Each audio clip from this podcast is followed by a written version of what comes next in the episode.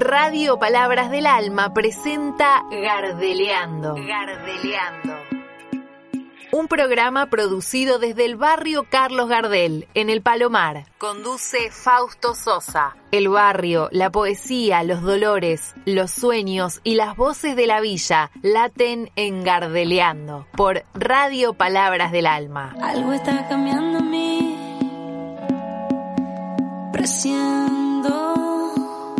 Muy buenas tardes, queridos y queridas oyentes. Y como dice la canción, somos lo que somos, lo que tenemos que ser. Vamos a donde vamos sin tener que perder. Y en este vigésimo octavo programa de Gardeliando con E me paso a presentar. Mi nombre es Fausto y vivo en el barrio Carlos Gardel, ubicado en la localidad del Palomar, partido de Morón, provincia de Buenos Aires, zona oeste del conurbano bonaerense. En el oeste está la Jite, dicen algunos. Pero yo les pregunto, en el oeste, ¿está la JITE? Muy buenas tardes, Male. ¿Cómo Hola va? Fausto, aquí estamos de vuelta después de un poco de ausencia, pero llegando de nuevo a la compañía de ustedes, que es nuestra audiencia de Palabras del Alma, que nos brinda este espacio también para poder gardelear con él, ¿no? Peleando con el sí. Bueno, Male, ¿qué, ¿qué tenemos hoy para contar a los oyentes de la radio? Más que Sí, mira, eh, una fecha que se nos viene, que este feriado, ¿no? Feriado el lunes 22, por un día muy especial para nosotros. feriado puente. en Feriado realidad. puente en realidad, Sí, es verdad. Sí, sí. Porque el día, eh, el día de la soberanía, Sí. eh, es el día eh, 21 y se pasa al, vei- al lunes 22 como para poder este, aprovechar este fin de semana largo. Y por ahí nos preguntarían, no sé si nuestra audiencia este, por ahí se pregunta también si qué significa esto de ser soberanía o ser soberanos o soberanas en nuestra tierra. Y una de las cosas que nos constituye como un país soberano es poder tener una organización, ¿no? Sí. Una organización política. ¿Qué significa eso? Es tener una organización política quiere decir que podemos elegir a nuestros gobernantes por este modelo de- democrático, pero sobre todo, sobre todo haciendo memoria que quien tiene el poder es el pueblo. Y este Sí. pueblo que somos todos nosotros, con todos los estamentos, con todos los trabajadores, con todas las, las, eh, familias, amas de casa, este, obreros, profesionales, docentes, bueno, todos, todos, todos somos pueblo que camina y que construye cada día la soberanía. Así que bueno, yo creo que está bueno esta memoria eh, de poder eh, sabernos que eh, somos un pueblo soberano, Soberano, sí. y que Y eh, el soberano es el pueblo siempre, ¿no? Sí. y a veces hay que hacerlo hay que hacerlo memoria creo- porque Sí, creo que yo lo vi, no, no recuerdo bien, pero en el, en el Congreso sí eh, habla sobre el soberano, que es el, en El realidad pueblo. somos nosotros. el Exacto. pueblo. Que ellos están, El pueblo es el eh, soberano. Son nuestros empleados, los, Claro. los dirigentes políticos. y todo tal cual tal cual ese, ese es muy buena la, la Porque aclaración la gente no sabe quién es el soberano y que en realidad Sí. somos nosotros. Sí, sí, sí. Y Eh, en eso también, este, quizás el tema de lo político, saber y no malentender Sí. que lo político es justamente aquello que eh, defiende el bien común. Sí. Yo hoy justo, mira, ahí estaba buscando algo para, para leer al final, voy a Sí. adelantar un poco, que se titula Nosotros acá, que habla un poco del, del tema del- de la soberanía que tenemos nosotros como ciudadanos y ciudadanas. Pero estaba recordando también el- la sobera- soberanía del espacio que tuvimos con Néstor, con Cristina. yo, no- yo siempre solía recordar a esta- esta estos dos grandes dirigentes que fueron cuando hicieron el ARSA 1 y el ARSA 2 Ujú. los satélites propios Ajá. y ahí tuvimos soberanía satelital. Ok, también nada. se habla de soberanía alimentaria, también digo yo Este, por el ahora tema... empe- sí, está empezando ahora el tema de la soberanía alimentaria, el tema de los alimentos agroecológicos y demás cosas. Tal cual, tal cual. Y vos sabes mucho de eso ahora que estás Estoy- trabajando con la- las manos en la tierra. En la tierra, sí. Sí, No, sí. Y bueno, y también pasó, eh, pasaron las elecciones. Sí, A mí me gustó. sí. Estuviste de fiscal. Estuve de fiscal, me gustó bastante una porque bueno, no hice, eh, no fiscalicé para las pasos, pero sí para las generales. Me gustó el tema de que eh, de que haya se haya visto que la derrota no fue tanto fracaso, sino que fue un, un alivio para el frente de todos. No, no lo creo que yo, yo me voy a decir soy del, de este lado de la mecha Sí. y a mí me, yo lo vi como algo positivo. Bien, de bien. elecciones. Sí, es muy importante no perder las esperanzas. Yo, por, yo estuve, me tocó estar de presidenta de mesa, Sí. este, acá también en una escuelita cerca del barrio, y, eh, y yo estuve muy contenta porque fue más rápido también. Sí, sí, eso es verdad. Porque, y, y me tocó dos fiscales que no te, es la única autoridad era yo, no, no tuve autoridades ni vice ni, ni fiscales Ni vocal. ni vocales, Ni vocal, sí. sino tuve dos fiscales por partido y además además muy muy buena, estuve muy contenta tanto con el chico como la chica que me acompañaron en la mesa. Bueno, nosotros fuimos la rebeldía del, del- de la escuela porque Ajá. estaban todos tan estructurados ahí sentaditos todos en filita. Nosotros Sí. éramos un grupo ahí, de, parecíamos un grupo de amigos haciendo un picnic Mira, y la gente que venía a votar no lo tomó mal. Es más, se divertía con nosotros. Claro. Todo el tiempo eh, tratábamos de, de pasar bien las casi no sé cuántas horas, 12. sí, O más o menos porque yo estuve 10 horas, 12 ¿no? horas, 12. 10 horas. Sí. y a pesar de cada uno tener su bandera política o ideolo- ideología política no no se vio no fue en eso, confrontación. no, no. Yo la verdad que lo disfruté mucho. Este, de, los dos chicos eran de partidos diferentes, por supuesto, Sí. pero eh, bueno, respetaron mucho mi autoridad como presidenta de la mesa. Sí. Me, me dejaron trabajar muy bien, tranquilo. La gente del correo también, muy atenta para poder explicar. Me dice, bueno, uno me y me dice, lea el manual. Pero lo que pasa es que te lo entregan al manual ahí. ¿Qué voy a leer? Vamos, vamos a desocupar a las 12 de la noche si me pongo a leer el no, manual eso, ahí. eso con la experiencia de cada año de fiscalizar ya lo vas adquiriendo y ya lo, lo haces Sí. de taquito yo lo, lo hago de taquito ya directamente Claro, yo la fiscalización sí, bueno, y ahí es el tema del papel papel grande, ese afiche, este fue muy bueno y después venían los veedores, viste, cada tanto a los pasar y molestos Sí, pero ellos se ponían en Los la puerta, y leían molestosas. y se iban. Sí, sí, sí, Bueno, pero y- bien. no, igual eh, lo que se está viendo, el cambio todavía se necesita. Funcionarios que no funcionan, Sí, sacarlos. claro. Todavía falta cambiar eso, no no es que se ganó y ya está, está todo bien, no, todavía Claro. hay que pulir algunos lugares que estamos viendo que no están funcionando, entonces Claro, claro. no mantenerse en esos laureles, pequeños laureles que se consiguen. Sí, pero eso también nos pone en, en- como en movimiento, con un movimiento atento. Yo creo que el gobierno hoy tiene un gran desafío de, del Senado, ¿no? Porque Sí. ya eh, se perdieron varias bancas, pero a la vez es como tener proyectos potentes, Sí. Este, digamos así, que llegue a la gente que sea realmente una necesidad para que esto funcione de una manera mucho más dinámica. Hoy viernes, hoy viernes a la noche voy a cambiar de tema porque Sí, política mucho no tanto. Dale, dale. Voy a tener una mirada muy un poquito más horizontal, no tan. Sí, sí. Eh, hoy es viernes y a la noche va a haber un eclipse lunar.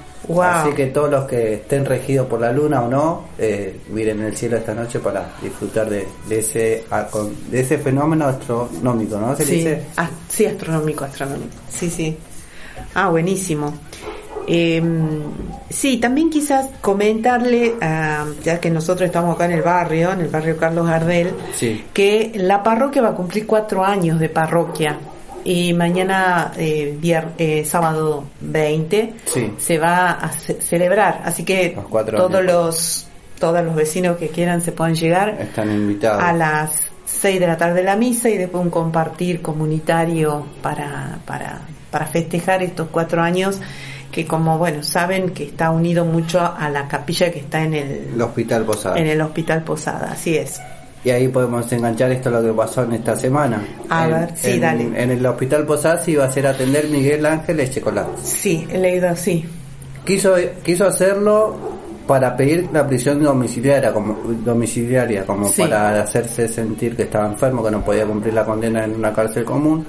Y desde el Hospital Posada de Derechos Humanos del Hospital Posada, Posadas, organizaciones, Comisión de Pacientes y Vecinos del Hospital, le impidieron ya de antemano, dijeron que si este tipo venía al hospital, ellos iban a hacer un scratch. No lo iban a dejar pasar o no iban a, iban a estar siguiéndolo hasta donde vaya. porque la canción dice así, a donde vayan nos iremos a buscar. Ujú. Eh, es una línea muy delgada porque no podemos eh, no eh, darle ese derecho a una persona a derecho a, la- a- a ser atendido en un hospital público Mm. pero a la vez es algo que no se puede olvidar porque el tipo hizo mucho daño Mm. incluso no sé si fue el causante de la segunda desaparición forzada de, de Jorge Julio López Mm. pero a esto sí, yo, no, yo estuve ahí, no fui, pero estuve como no sabiendo qué hacer con Claro. esta situación. Sí Yo leí, las noticias. estuvieron hijos y todo eso, así que celebramos eso y pedimos a las autoridades del Hospital Posada Mm. que den el comunicado oficial de por qué eh, el Checolar no se fue a atender. Porque ellos, como aceptaron que venga, también tienen que comunicar por qué no, no vino ese día Claro. y darle esa victoria a la gente esta que se movilizó para que no, Mm. no se estuviera atendiendo Yo, yo creo, hospital. Faust, eh, el tema de derechos humanos, sí, eh, derechos humanos, pero no jueces, Sí. en cuanto que eh, creo que, no sé si vos viste, me hiciste acordar ahora de la película ese, de la- de Sí. la, este de los ojos. Ay, se El me fue. secreto de tus ojos. de tus ojos. Cómo este, este, mm, este criminal, ¿no? Ha terminado eh, padeciendo al final de los días, eh, pero vivo, ¿no? Eso creo que ese es la, no es matar la, el castigo. Sí. Eh, el tema es vivir bajo condena. Eh, si una persona está enferma, ahí no tenemos que mirar sus crímenes, sino que es una persona sí, sí, pero sí creo que eh, es como resguardar este este rasgo de humanidad, si no la sociedad se vuelve eh, eh, cruel. Sí, sí, no, igual se entiende eso. Yo lo, lo- creo que lo dijimos eh, o lo debatimos en el grupo de que no nos estaba era una línea muy delgada. Sí, o es sea, cierto. lo íbamos a dejar pasar, que Claro. se vaya a atender, pero sin el, con el scratch ahí, con Claro, el, con el- sabiendo que no está aceptado por Sí. sus hechos, por todo lo que fue. Sí, sí, sí. Así que, este, qué bueno, sí, casi se Casi me está como- corriendo el tiempo. Casi tiempo, pero yo me quedé con Sí. este Miguel Ángel Chicolar. No, no, no sé. Mm. No sé. Me parece que no se merece casi nada ese tipo. Hizo, mató Sí. muchas personas, muchos hermanos y hermanas. Mm. Y, y hasta el día de hoy no dijo dónde están. Sí, yo, yo pienso que... Él no tiene piedad contra nadie nosotros estamos ahí muy, Claro. es como muy fuerte, es un dilema. Sí, es un dilema, yo creo que está bien puesta la palabra, es un dilema, pero sí yo veo con claridad que fuera el que fuera, quien tenga que, que esté enfermo, es mirar a la persona, Sí, sí. porque él va a seguir en la cárcel, no es que le estás dando la libertad No, para salir. Pero él quiere, se quería hacer atender para que le den como que estaba enfermo para que haga la prisión domiciliaria. Domiciliaria. Eso es lo que no se quiere. Claro, no, es que con los crímenes que ha cometido no puede ir a una domiciliaria, Bueno. otra cosa que lo atiendan. Así que, Memoria, verdad y justicia siempre, a pesar de algunas cosas que bueno tenemos que, que, que como reconocer que están mal Mm, y tenemos que siempre. cambiar nuestra mirada de, de cómo enfrentarnos a estos tipos que todavía siguen sin decirnos la verdad, donde están Mm. nuestros compañeros y compañeras. Bueno, yo voy a leer el texto que le había dicho antes que se termine el programa. Se titula Nosotros acá. Dice así. Míralos a ellos ahí. Míralos llenándose la boca de república. Míralos levantando nuestra bandera. Míralos cantando nuestro himno nacional. Míralos. Míralos. Sí, míralos. Míralos cómo se cagan en todos. Míralos cómo salen a las calles cagándose en todos. Y nosotros acá. Nosotros acá. Válgame. Pero no saben. No saben que estamos agazapados, esperando el momento para salir a las calles. No saben que bajaremos del norte, subiremos del sur, que vendremos del este y del oeste. Claro que no lo saben. Llegará el día que llegaremos y haremos temblar la- las calles. Que haremos temblar la ciudad de Buenos Aires, movilizados por el amor, movilizados como un pueblo organizado, celebrando la victoria. Y que a pesar de que el camino y que a pesar de que en el camino se quedaron algunos compañeros y compañeras, saldremos.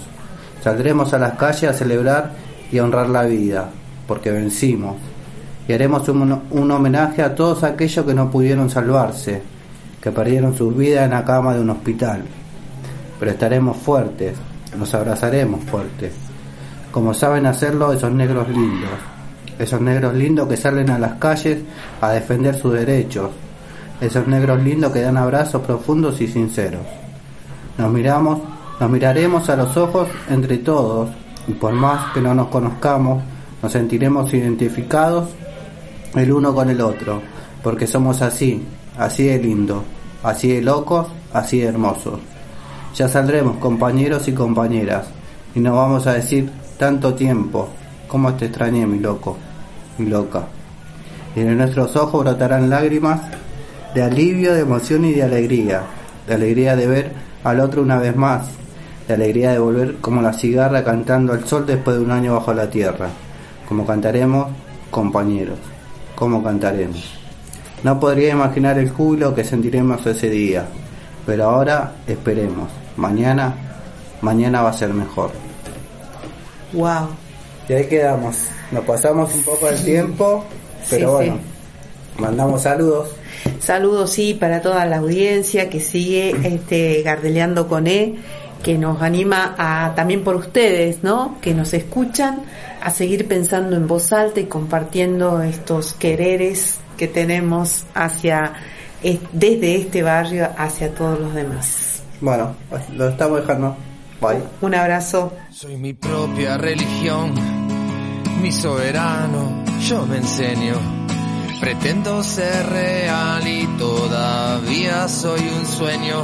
Soy mi propio enemigo y me importa la derrota. Tu mirada se me nota, es mi cáscara y mi ropa. Yo soy, aún no soy mío y aunque quiera ser mi dueño, Envejezco y me hago grande y todavía no me tengo. Soy mi dolor, soy mi condena, soy el veneno de mis venas. Soy mi remedio, soy mi cura, la enfermedad es mi cordura. Tengo duras las pupilas, tengo corta la mirada. Y si en el fondo hay algo bueno, lo imagino, no lo veo. Tengo celos, tengo envidia, tengo bronca y me lastimo. No piensen que soy humilde, yo solo me subestimo. Y aunque me parezca a todos y me confunda con la gente, soy como nadie, soy diferente, soy mi maestro, mi referente soy. Lo que siento, lo que me pasa, eh, ese es mi templo, eh, esa es mi casa, soy como nadie, soy diferente, yo soy mi Dios, mi referente.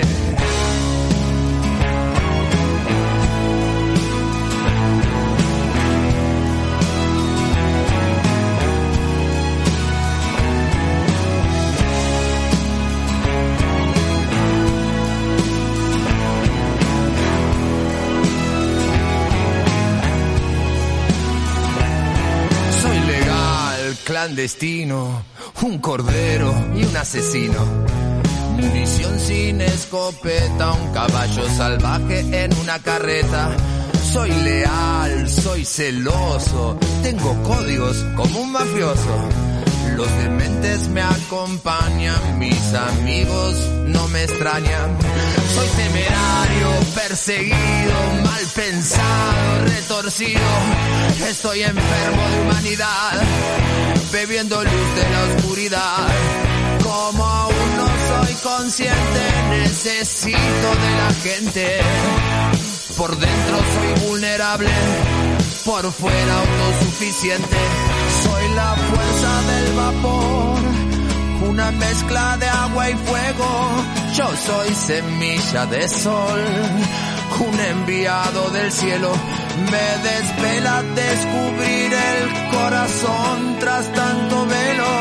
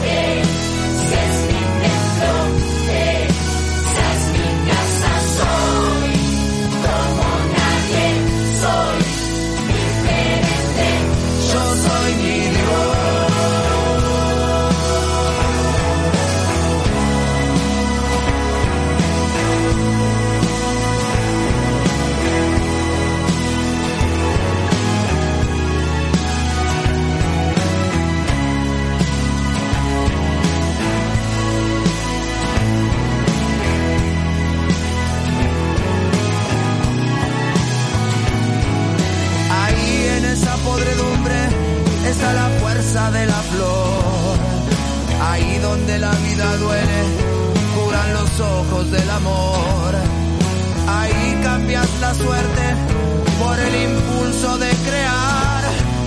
Ahí reconocernos es suficiente, es empezar a cambiar. Ahí en esa podredumbre se encuentra el compost de mi flor.